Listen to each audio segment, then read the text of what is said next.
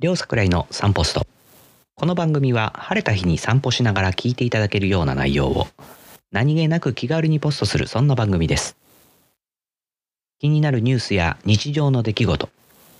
日々の気づき好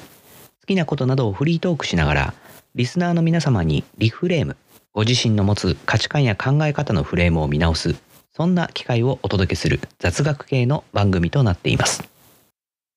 組織変革の専門家として日本で20年近く様々な内容の講義を担当しデザイン思考やエスノグラフィー関連の教育に携わる私桜井がゲストをお招きして対談形式でトークをいたします。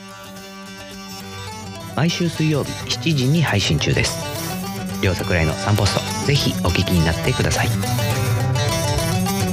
両桜井の散歩スト。